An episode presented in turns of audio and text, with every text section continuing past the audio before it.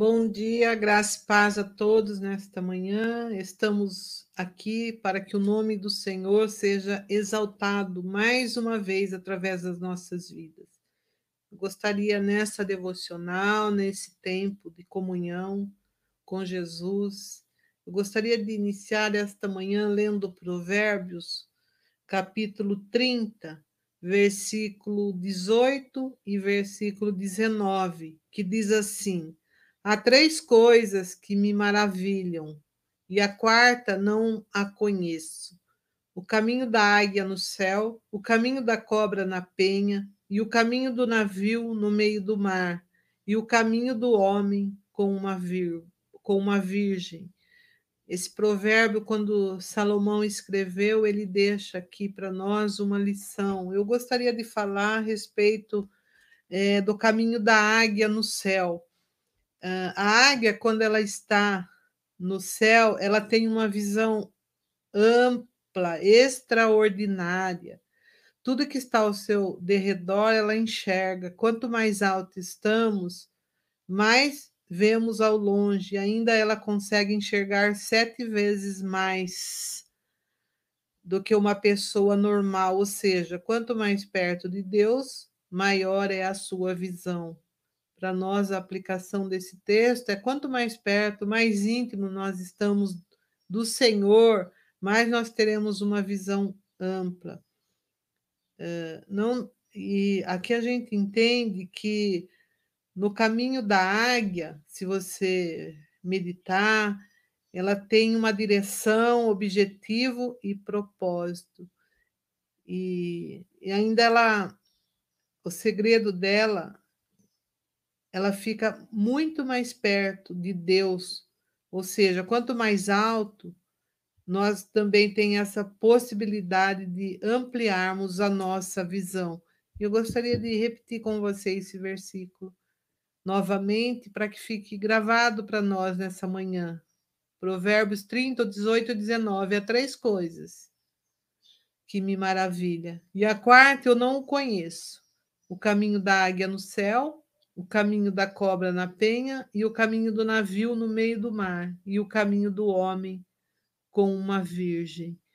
Se você tiver é, possibilidade, estude esse texto, esses provérbios, que Deus tem muito para falar com você.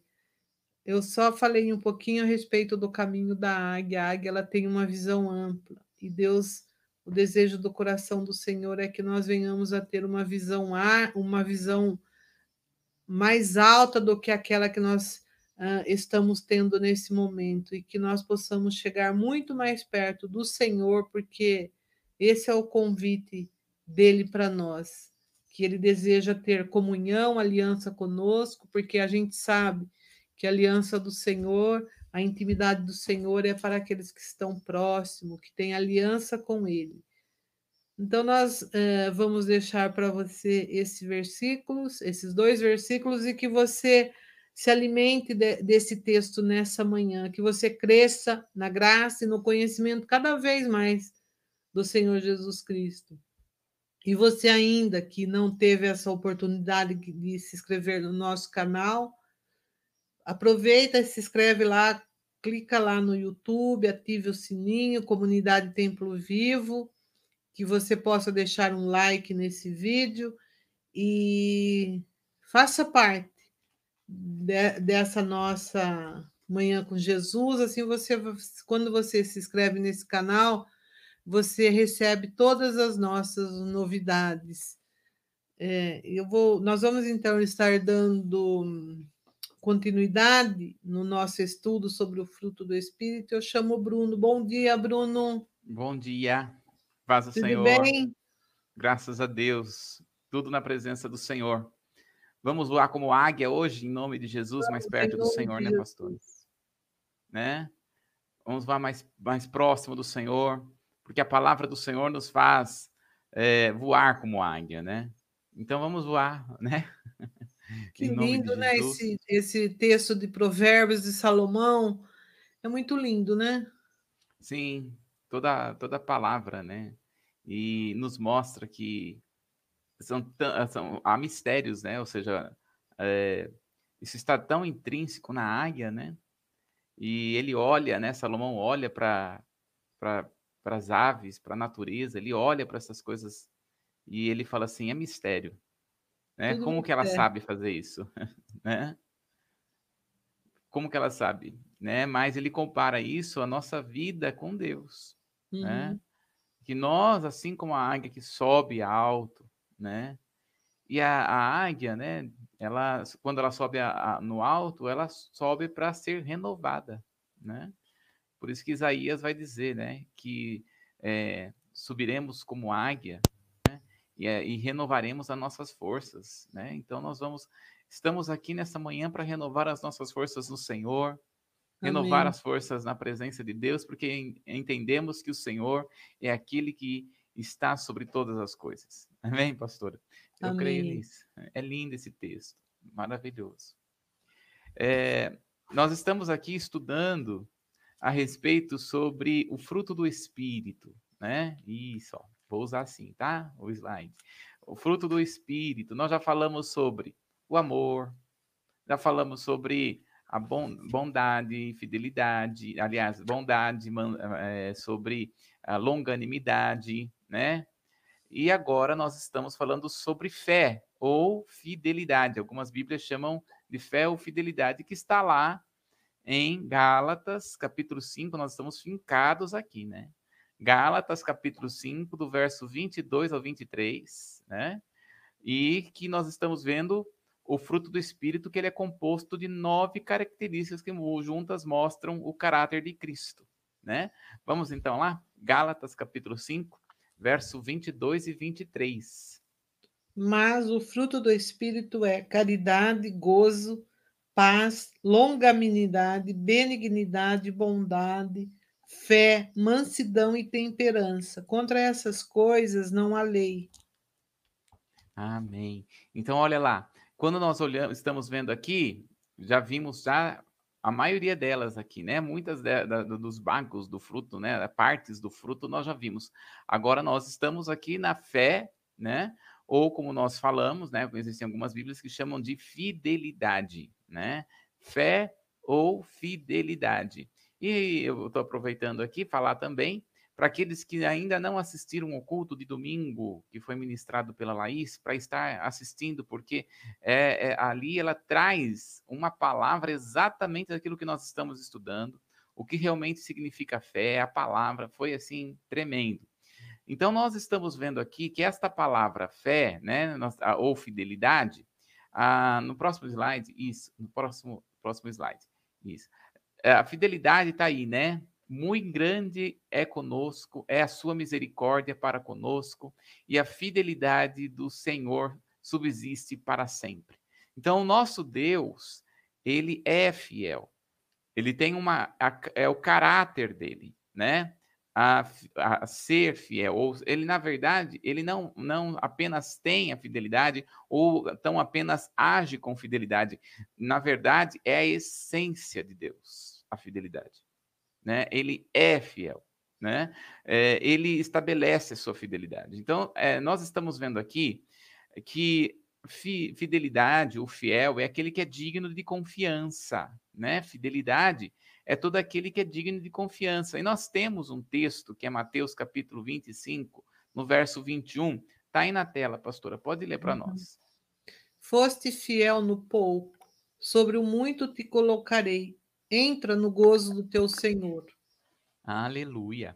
Então nós estamos vendo aqui que fidelidade está no quesito de ser fiel naquilo que você tem, naquilo que você faz, naquilo que você realiza, naquilo que está nas tuas mãos, né? Então, tudo que está nas nossas mãos, nós devemos fazer com excelência.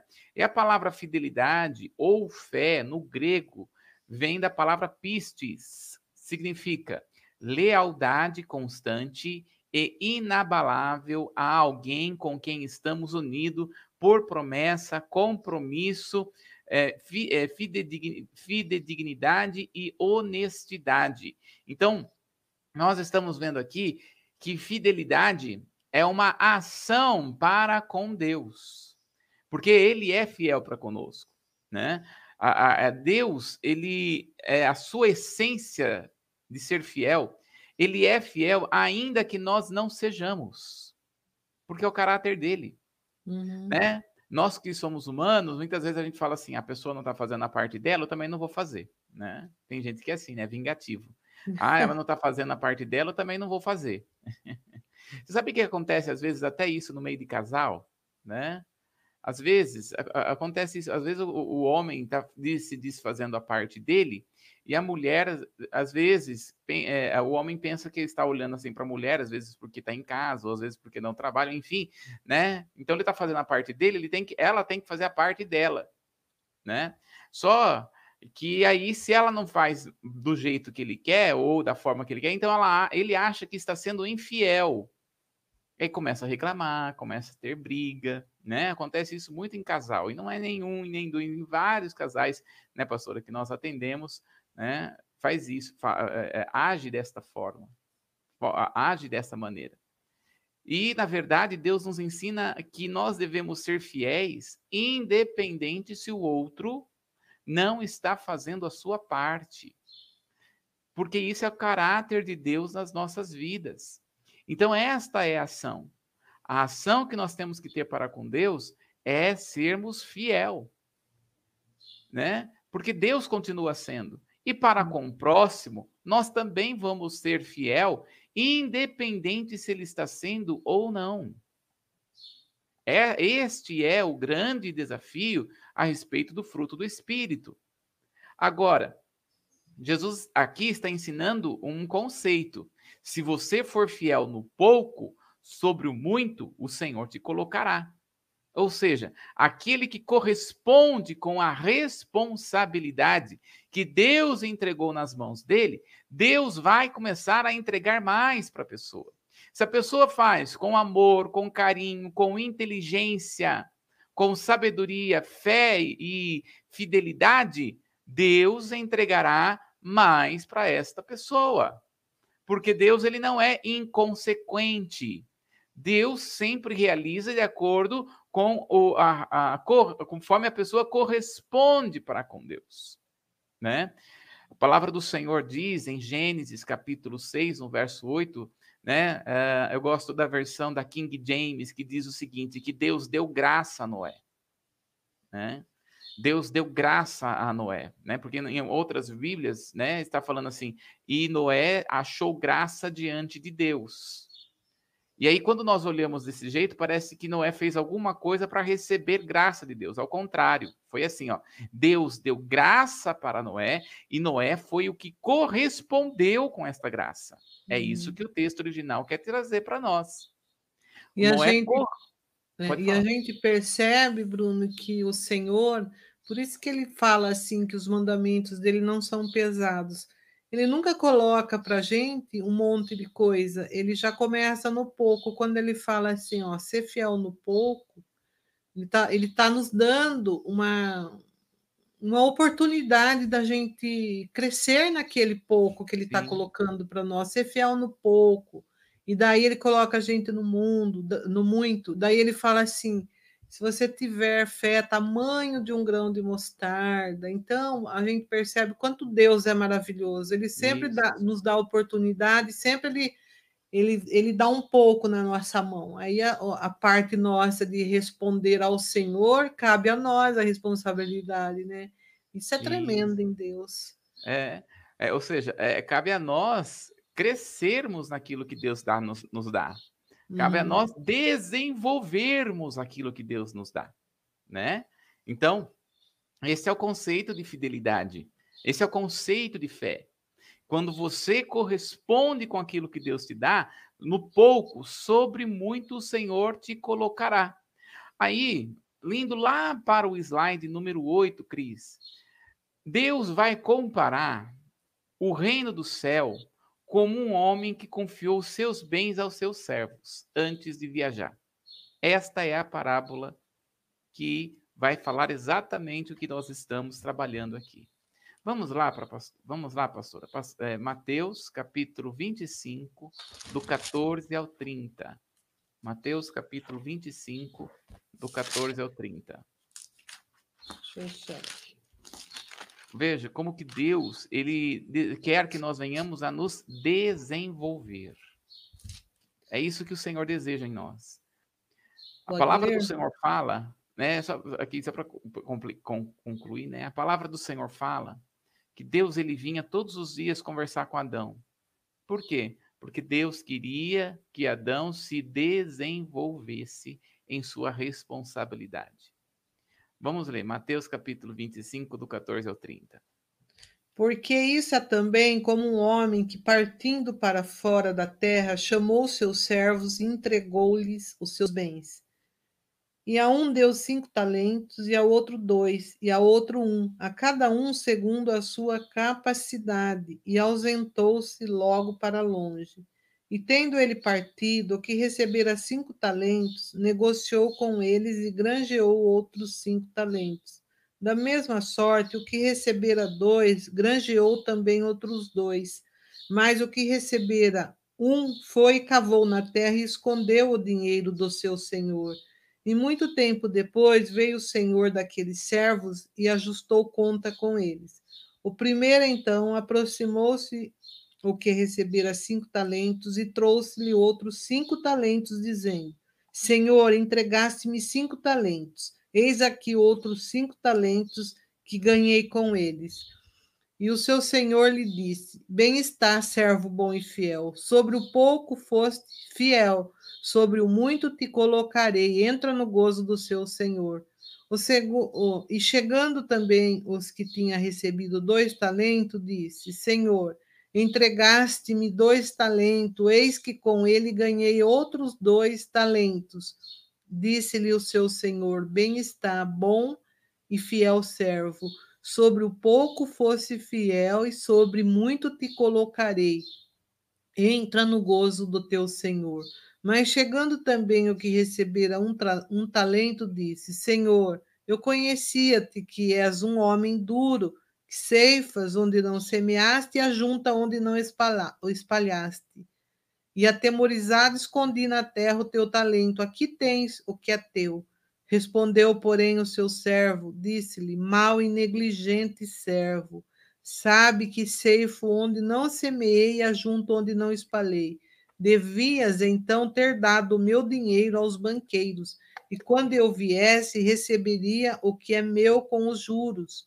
Tirai-lhe, pois, o talento e dai ao que tem os doze talentos, ou dez talentos. Porque a qualquer que tiver será dado e terá em abundância, mas ao que não tiver, até o que tem ser-lhe tirado. Lançai, pois, o servo inútil nas trevas exteriores. Ali haverá pranto e ranger de dentes. Aleluia. Olha só, né? Que nós, nós estamos aqui entendendo da parte do Senhor. Mateus no capítulo 25, né? A fidelidade está ligada ao serviço. Deus nos dá, mas nós precisamos trabalhar e prosperar e não enterrar. De, aqui o Senhor entregou cinco talentos para um, dois talentos para outro e um talento para outro, né? Então, quando todos nós, todos nós quando nascemos, o Senhor já nos deu um talento. O Senhor já nos deu, e aqui existem lições profundas. Primeiro, Deus dá talentos para todos. Uns recebem cinco, outros recebem dois, outros recebem um. Mas qual é a chave aqui? Né? Não é a cobiça, ah, aquele que tem um falou, ah, meu, aquele lá tem mais do que eu. Não, não é a cobiça. A chave aqui é nós entendermos que Deus ele entrega o talento para que cada um se desenvolva. Deus entregou a chave, existe uma chave de prosperidade na sua vida. Se você quer prosperar, se você quer crescer, se você quer viver as coisas de Deus na sua vida, você precisa desenvolver o talento que está em você. Porque quando você desenvolve o talento, se abre uma chave e você começa a viver esta prosperidade. Então, a prosperidade ela nunca está fora. A prosperidade sempre está dentro do nosso ser, está sempre dentro do nosso coração. Esse é o primeiro ensino. O segundo ensino é que se você Deus entregou no seu coração, se Deus entregou o talento e você enterrar, você não vai viver o, a, a, aquilo que Deus tem de melhor para você. Nós não podemos enterrar os talentos que Deus nos deu. Né? Eu não sei qual é o seu talento, mas tenho certeza que você tem pelo menos um talento. Desenvolva esse talento, cresça, né? E Deus vai, você vai começar a ver coisas extraordinárias da parte de Deus acontecer. Então, ser fiel no pouco, seja fiel, faça o melhor que você tem agora. Veja, José no Egito estava lá na prisão mas ele executou o melhor que sabia e daqui a pouco ele é que estava sendo, ainda que prisioneiro, o carcereiro da prisão do Egito. Por quê? Ele sabia que se fizesse o melhor, Deus estaria honrando a vida dele. Então, tudo que chegar, que chegar nas nossas mãos, vamos fazer da melhor forma que pudermos, da melhor forma que conseguirmos, né? Então, o reino do céu aqui é comparado a esse que confiou os seus bens, né? E, e, por isso que nós não podemos enterrar. Olha só o que acontece com uma pessoa que enterrou seus talentos. Vai lá para Hebreus, capítulo 12, no verso 16. Hebreus, capítulo 12, no verso 16. Olha o que a palavra do Senhor nos ensina aqui. Ninguém seja fornicador ou profano, como Esaú, que por um manjar vendeu o seu direito de primogenitura. Olha aí, ó. Esaú não valorizou aquilo que ele tinha, apesar de Deus falar para ele desde o início, falar para os pais deles, para o pai dele, que é, o, o, mais o mais novo, o mais o primeiro ia servir o segundo. Na verdade, é, ele precisava entender aqui que se ele fosse fiel, Deus iria honrar a vida dele. Só que ele não valorizou o que Deus ia dar para ele. E sabe o que aconteceu? Ele perdeu a bênção de Deus, como aconteceu com Esaú. Todos os Herodes da época de Jesus era descendente dos Edomitas, e os Edomitas é, é descendente de Esaú. Todos os Herodes que nós temos na Bíblia são descendentes dos, dos Edomitas. E sabe o que acontece? Depois da época de Jesus, acabou-se a descendência de Esaú. Acabou. Tem muitas pessoas que dizem que o, o, o Maomé ou o islamismo prega dizendo que são descendentes de Esaú e o cristianismo é descendente de Isaac. De fato, o cristianismo é descendente de Isaac, porque somos filhos da promessa.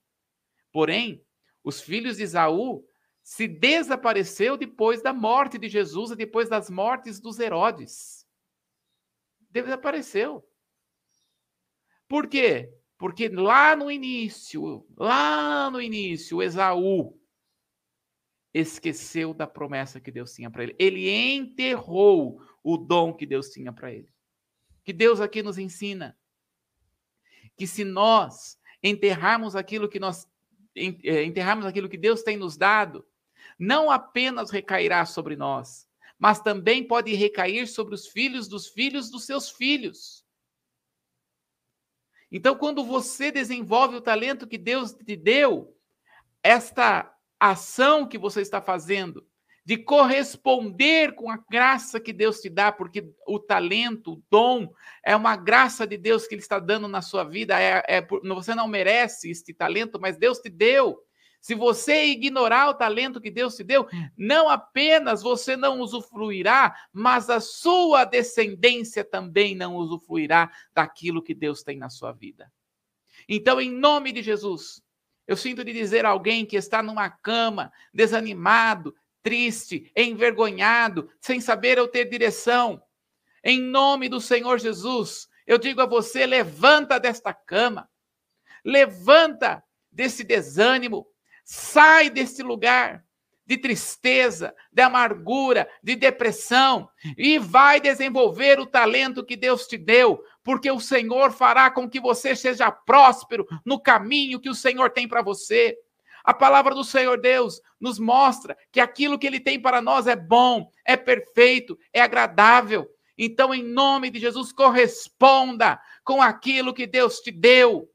Não enterre o dom e o talento que Deus te deu.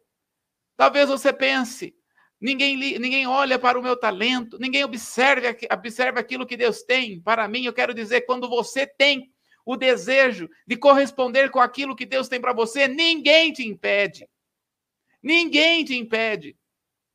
Desenvolve o talento que o Senhor deu para a sua vida colocou nas tuas mãos, porque se você enterrar, os seus filhos, os filhos dos seus filhos, não viverão a, a, a benção de você desenvolver este talento. Então, quando nós olhamos aqui, não sejamos como, como é, Esaú, que enterrou o seu talento e vendeu vendeu, ignorou, vendeu, literalmente vendeu aquilo que Deus tinha para ele. Foi negligente, muito é. negligente é. com as coisas é. do Senhor, né? Pois é. E nós não podemos ser. Sabe, às vezes a pessoa ela fica pensando que aquele que serve ao Senhor é aquele que está na igreja de forma integral, aquele que trabalha, os líderes da igreja. Não, querido. Todos trabalhamos para Deus, todos trabalhamos para o Senhor. Você dentro de uma empresa, você dentro de uma casa limpando a casa, todos trabalhamos para o Senhor. Por isso que nós vamos ser fiel no pouco, porque tudo é do Senhor, somos mordomos. Somos mordomos, façamos todas as coisas como se fizéssemos para o Senhor. Diz Paulo, exatamente Paulo vai dizer isso em Corinto em vários outros versículos, nós devemos fazer para o Senhor. Então você que é empresário, se você confirmou uma palavra para aquela pessoa que é o seu cliente que vai entregar o produto no determinado dia, entrega, se possível até antes, porque não é para o seu cliente. Você não está fazendo para o seu cliente, você está fazendo para o Senhor. Não é por causa do dinheiro, é por causa do Senhor. O dinheiro é apenas uma consequência daquele que faz a excelência. O dinheiro é apenas uma consequência daquele que trabalha com amor, com dedicação, com excelência. E aí, porque você está fazendo isso, ainda que pareça ser pouco o dinheiro que vem na sua mão, começa a prosperar, porque você está no centro da vontade de Deus. Nós não dependemos do dinheiro para viver. Nós dependemos do Senhor. É Ele que vai trazer. É claro que nós vamos corresponder. Veja, estamos falando em corresponder com fidelidade. E a, e a consequência de corresponder as coisas para, com fidelidade ao Senhor, Ele vai entregar nas nossas mãos. Pode ter certeza disso. Então, olha só. Nós vamos ter uma outra parábola, que é a parábola do administrador infiel, que parece ser uma parábola tão esquisita que Jesus está falando mas nós precisamos meditar nela aqui e compreender aquilo que realmente esta parábola quer dizer. Olha lá, Lucas capítulo 16, do verso 1 ao verso 13. E dizia também os seus discípulos: Havia um certo homem rico, o qual tinha um mordomo, e esse foi acusado perante ele de dissipar os seus bens. E ele, chamando-o, lhe disse-lhe: que é isso que ouço de ti? Presta contas da tua mordomia, porque já não poderás ser mais meu mordomo. E o mordomo disse consigo: Que farei? Pois que o meu senhor me tira a mordomia, cavar não posso. De mendigar tenho vergonha. Eu sei o que hei de fazer para que, quando for desapossado da mordomia, me recebam em suas casas. Chamando a si Cada um dos seus devedores do seu senhor disse ao primeiro: Quanto deves ao meu senhor? E ele respondeu: Cem medidas de azeite. E disse-lhe: Toma a tua conta e assentando-te, escreve cinquenta. Disse depois o outro: E tu, quanto deves? E ele respondeu: Cem alqueires de trigo. E disse-lhe: Toma tua conta e escreve oitenta. E louvou aquele senhor, o injusto mordomo, por haver procedido prudentemente, porque os filhos desse mundo são mais prudentes na sua geração do que os filhos da luz. E eu vos digo: granjeai amigos com a riqueza da injustiça, para que quando estas vos faltarem, vos recebam ele nos tabernáculos eternos. Quem é fiel no mínimo também é fiel no muito. Quem é injusto no mínimo também é injusto no muito. Pois se nas riquezas injusta não fosse fiéis, quem vos confiarás a verdadeiras? E se no alheio não foste fiéis, quem vos dará o que é vosso? Nenhum servo pode servir a dois senhores, porque ou há de aborrecer a um e amar o outro, ou se há de chegar a um e desprezar o outro. Não podeis servir a Deus e a Mamon. Muito bem. Nós vamos aqui entender o que esse texto aqui quer, quer para nós, né? Então, a uhum. parábola do administrador infiel é uma das mais lindas parábolas contadas por Jesus e é registrada somente pelo evangelista Lucas. Ele nos mostra as condições em que muitas vezes os servos de Deus tropeçam e falham, né? O Senhor nos, Jesus nos alerta para esse perigo. E nós vamos perceber aqui que os discípulos, eles entenderam, né? O que Jesus, é, a lição, entenderam a lição porque nada perguntaram a Jesus como fizeram nas outras ocasiões. Ou seja, Jesus falou numa linguagem que os discípulos entenderam, né? Então, olha só, a parábola é dirigida aos discípulos, né? como administradores dos bens que lhes foram confiados. Ela diz que havia um homem rico que tinha um administrador. Quem é esse homem rico? Esse homem rico é o próprio Deus, criador do céu, da terra e de todo o universo, e que tudo pertence a ele. Quem é, né? É, quem é o administrador? O administrador é você e eu. Sou eu. Somos todos nós chamados para administrar os bens que Deus tem nos confiado. Então, ah, qual que são os bens que o Senhor tem nos confiado? A boca, a língua, os olhos, as mãos, o tempo, a inteligência, as capacidades, a disponibilidade, os dons, os filhos, todos os bens materiais que a casa, fazenda, ouro, prata, carro, dinheiro, enfim, toda a nossa vida e tudo o que possuímos. Tudo pertence ao Senhor. Então, por que, que ele está falando, eh, tem essa parábola administrador infiel? Né? Porque os administradores aqui somos nós, né? Mas veja só, quando nós olhamos aqui, ele fala assim para a pessoa que está devendo: quanto que você está devendo? Ah, eu estou devendo aqui, vamos, eu estou devendo 500. Ah, então escreve aqui que você está devendo 300. Hum. Por quê? Porque o administrador, na época de Jesus, é por isso que os discípulos entenderam, na época de Jesus, tinha lá o dono e o administrador, como nós. E aí o administrador colocava o valor que bem entendia. O que o, o, o, o, dono queria? Apenas o lucro, ele quer o lucro. Então, vamos supor que eles vendiam isso aqui, uma caneca, e essa caneca aqui, para o, a, para o dono, custou 30. E para que ele tenha lucro, ele vai vender por 50. Aí chegava nas mãos do administrador. Ah, era necessário vender então pra, por 50 para ele ter lucro. Só que o administrador também vai querer uma parte para ele. Então ele já recebia o salário do dono, né? Só que ele colocava um valor a mais. Então tinha que ter vender por 50 para ter lucro. O que, que ele vendia? Por 100. Por quê? Ele ia ter o lucro para ele. Então ele, ele, recebia o valor do seu dono, né, o salário, e mais usurpava os outros 50 e dava lá e dava lá 50 reais para a empresa. Então por isso ele chegava e falava assim para a pessoa: "O que, que você está devendo?" Eu devo, eu devo 100. Ah, então escreve 50. Então ele sabia, mas ao mesmo tempo que ele estava fazendo isso, ele estava agindo com inteligência e prudência, porque ele estava fazendo exatamente o que está escrito em Eclesiastes capítulo 12. Olha lá, Eclesiastes, não está na tela aí, não está no slide, mas Eclesiastes capítulo 12, vai nos ensinar exatamente, vai ensinar eh, a, a, a, agir com sabedoria. Veja, nós temos que ter aqui prudência. Ele não está falando aqui para nós agirmos com como forma de roubo. Não, ele está falando, o sentido aqui é agir com prudência. Olha lá o que Eclesiastes, é, capítulo 11, na verdade, não é 12, não. Eclesiastes 11, verso 1, e o ver, do verso 1 até o verso, verso 2.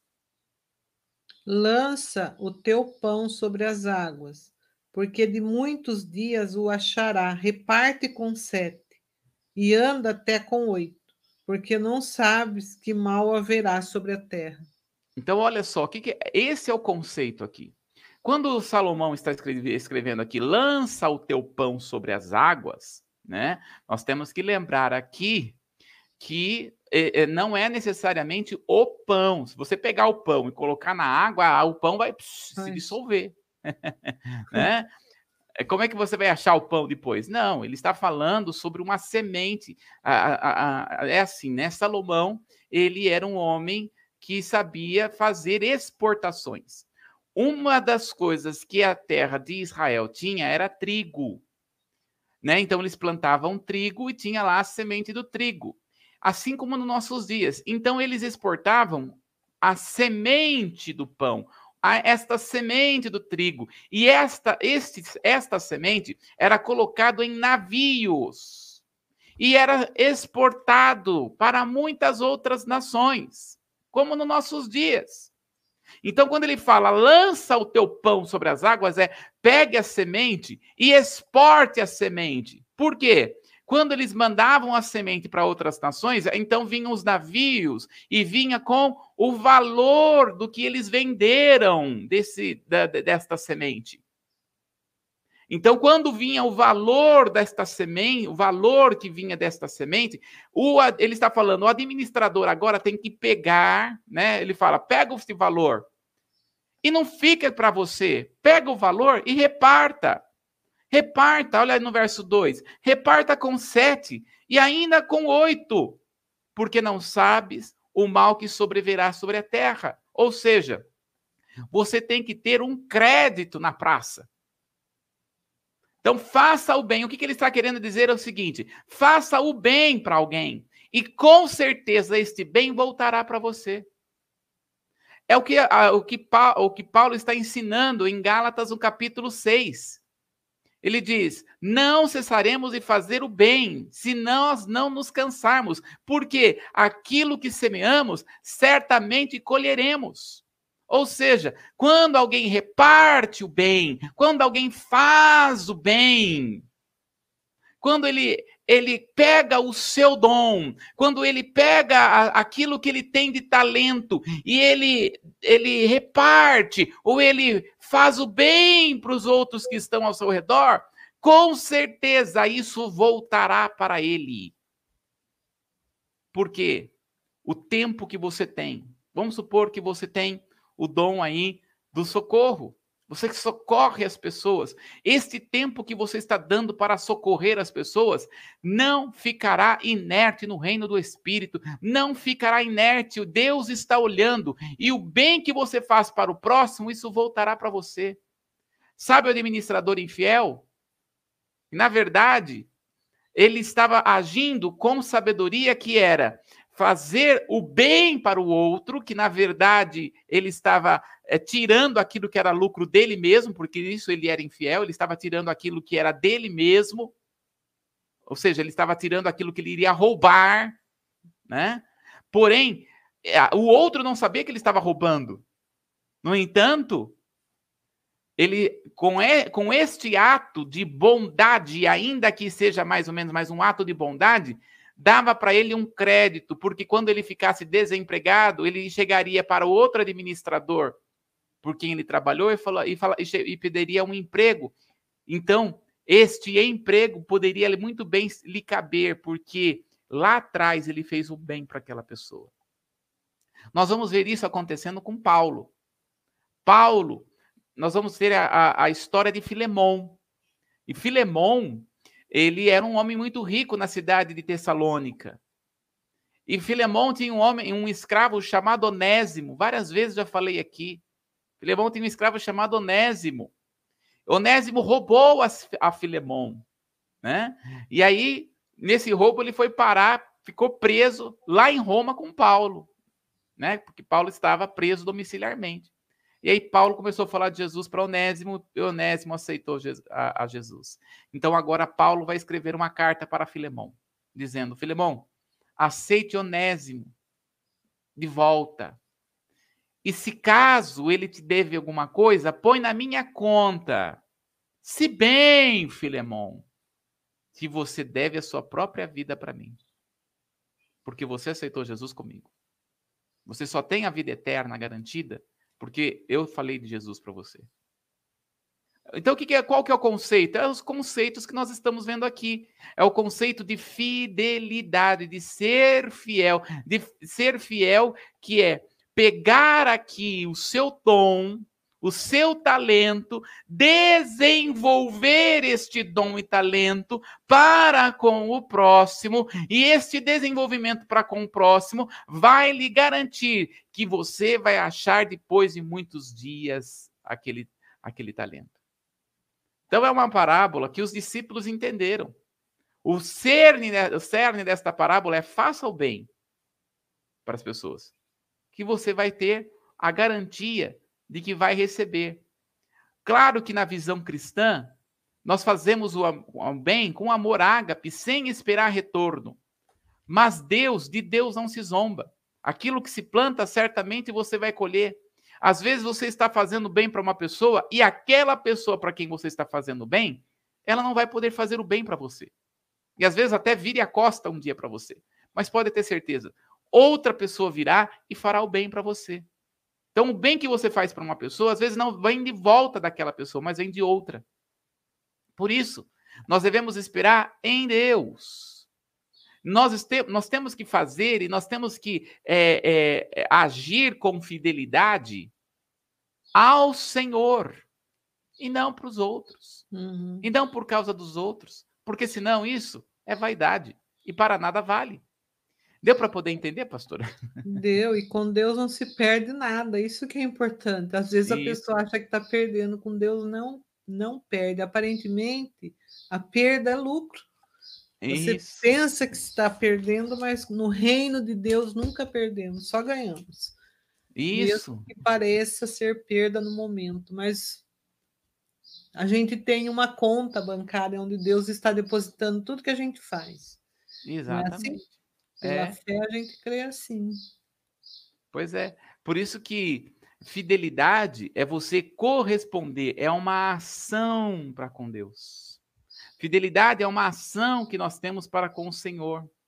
Então eu vou corresponder com aquilo que, com um dom que Deus me deu. Eu quero perguntar para você que está nos assistindo, que está nos vendo, qual é o talento que você tem? Você sabe qual é o seu talento?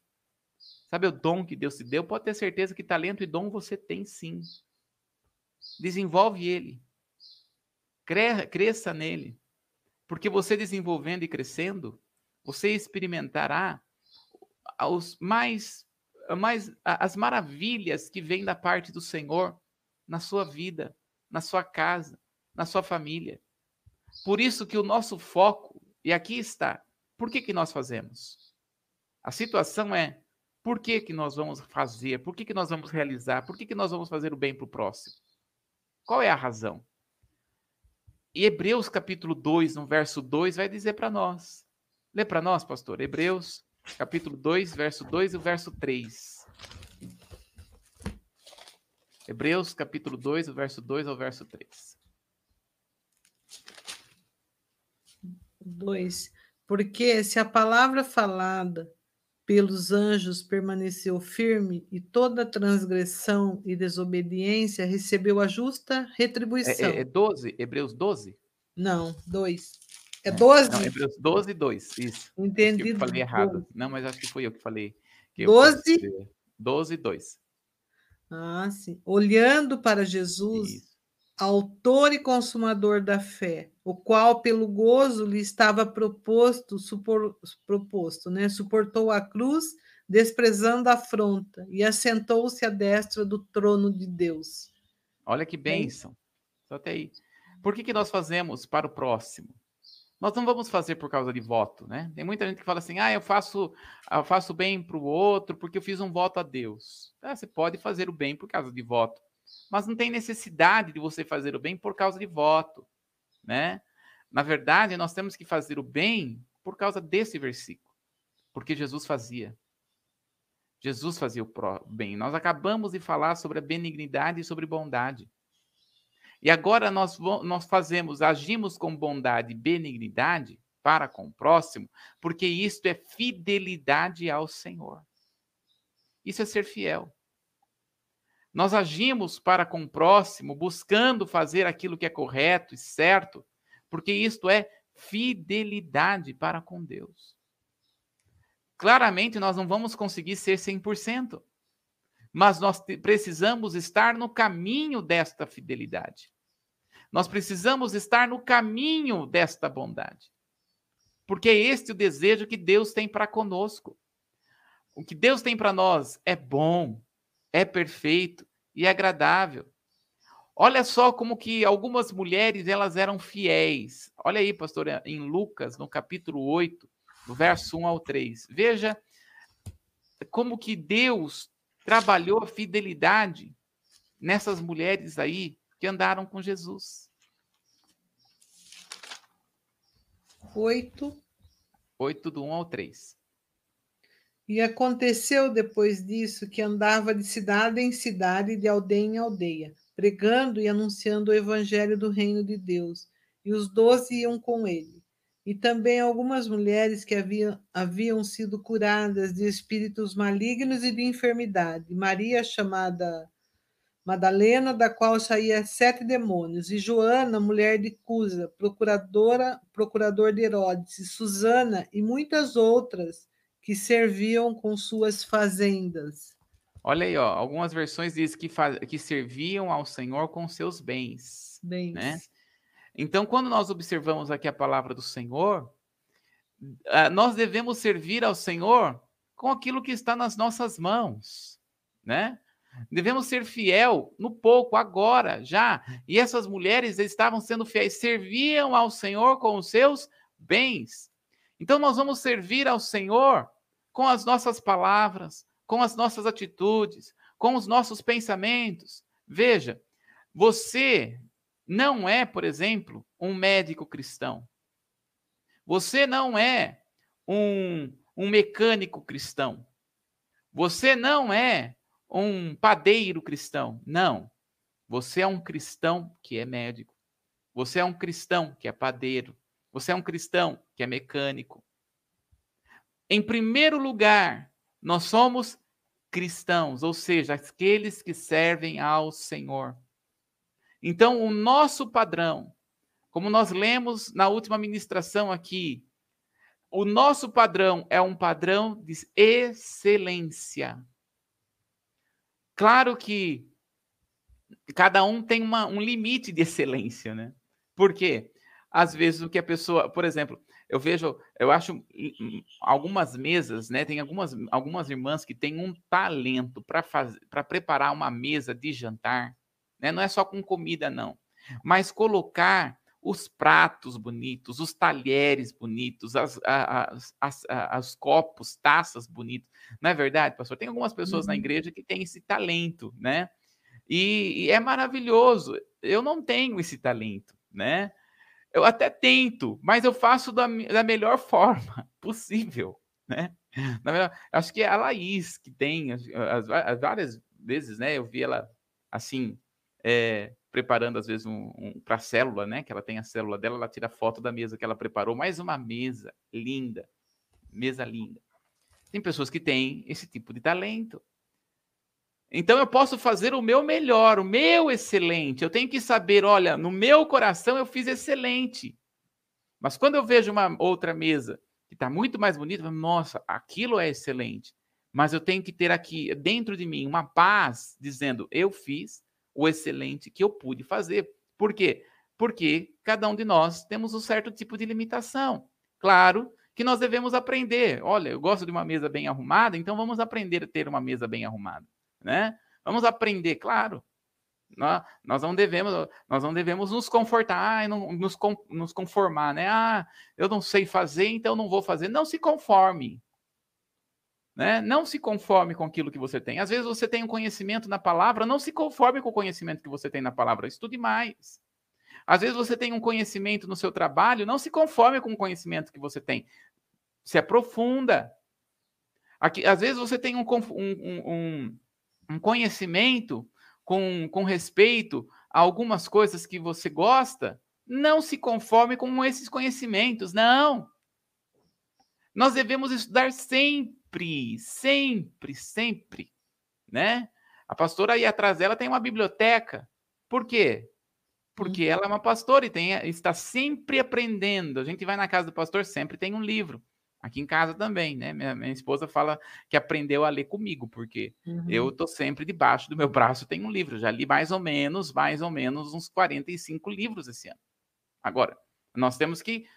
Porque entendo que nós precisamos crescer no conhecimento. A palavra fala que Jesus, em, em Lucas capítulo 2, que Jesus crescia tanto no conhecimento diante dos homens e na graça diante de Deus. Então nós precisamos ter um crescimento. Deus deseja que nós venhamos a crescer. E a responsabilidade. Nós agimos com responsabilidade, liberando, agindo com fidelidade. Então toda pessoa que é fiel é responsável. Né?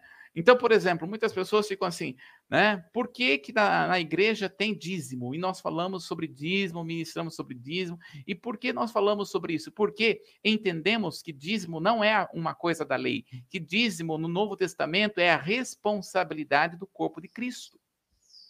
Eu tenho uma responsabilidade no corpo do Senhor. E porque eu, eu, eu, eu sou responsável, eu tenho que corresponder com fidelidade. É dessa maneira. Porque eu correspondendo com fidelidade, eu não estou fazendo para homens. E aí, Hebreus capítulo 7, no verso 16, está falando aqui, nós entregamos os dízimos nas mãos dos homens, mas na verdade é Deus que está recebendo. Por quê? Porque estamos agindo com fidelidade. Ser fiel no pouco. Ser fiel no que você tem, né? Ser fiel na, na sua casa. Ser fiel com seus compromissos. E sobre muito o Senhor te colocará. Agora, não adianta você pegar algo que você não pode ser fiel. Não adianta você querer uma responsabilidade naquilo que você não consegue ser responsável. Você precisa ir galgando responsabilidades, conforme você vai sendo responsável e fiel, Deus vai te dando. Porém, né? É, precisamos discernir, porque nem tudo que vem para as nossas mãos vem, vem do Senhor, pode ser que venha do diabo. E tem coisas que não é o tempo, nós precisamos discernir o tempo que Deus quer para nós, de acordo com a responsabilidade que Deus tem para nossas vidas. Né? Jesus vai dizer em Mateus capítulo 16: vocês conseguem discernir os tempos quando vai chover e quando não vai chover, mas não conseguem discernir os tempos de Deus. E nós precisamos discernir. Quando nós somos e queremos ser fiéis ao Senhor, nós vamos começando a começar a discernir o tempo e dizer sim para as coisas e dizer não para outras coisas. Nós precisamos sim estender os braços, mas até onde nós conseguimos. Nós precisamos sim fazer o bem para o próximo, mas até onde você consegue, até onde você pode. E pode ter certeza, o Senhor está te aprovando, o Senhor está agindo. Porque o centro não é você, não é o homem. O centro é o próprio Deus. Amém, pastora? Amém. Deus é bom. Lindo. Deus continua falando aos nossos corações e nos ensinando. E tudo isso é voltado para a transformação do nosso caráter. Ele deseja, tudo isso que está sendo falado, ministrado, é a transformação, mudança do nosso caráter para ficarmos parecidos com o Senhor. Isso é tremendo.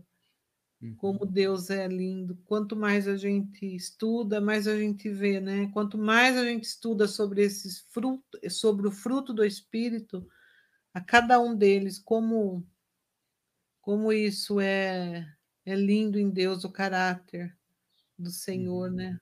E cada um que a gente estuda, a gente a gente vê algo diferente Isso é maravilha para nós. É, uhum.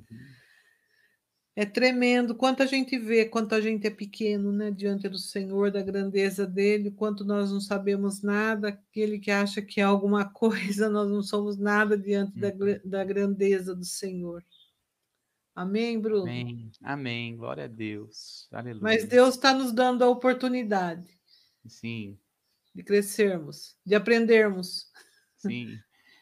Na entendermos. Isso, na graça e no conhecimento do Senhor. Aleluia. Que bom, Graças Deus é bom. Deus. Então tá bom, amanhã a gente tá de volta, né, Bruno? Amanhã estamos de volta se Jesus não nos arrebatar, né? Estaremos Isso. aqui. Amanhã nós estamos aqui novamente em nome de Jesus. Aproveita, deixa um um like. Deixa lá um like, um, um like neste vídeo, é? E se inscreve no nosso canal, até esqueci o nome. se, passa, se inscreve ali, clica lá no nosso canal do YouTube e você vai receber todas as novidades. Deus te abençoe. Amém. Amém. Bom dia a todos. Amém.